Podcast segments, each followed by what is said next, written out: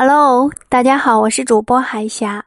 今天我给大家带来《中国国家地理之上海市历史文化》。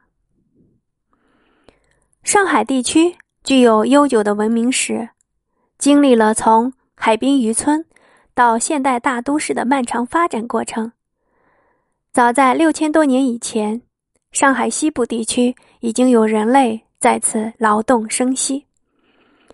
战国时期，今上海地区属于楚国，为春申君黄歇的封地。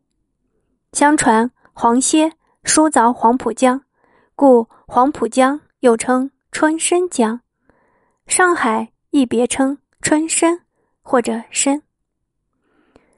古代上海一带为海滨渔村，松江就是今吴淞江下游一带，有护渎之称。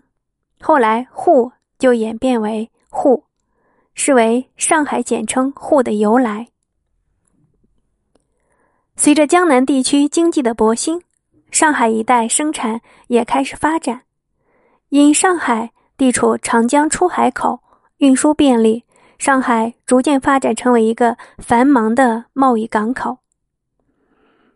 上海地处吴越古地。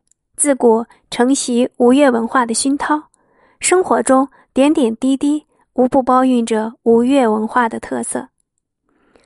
上海又是外国人首先进入中国的门化，中西文化的交流使上海的文化中又渗透着一些西方文化的特色。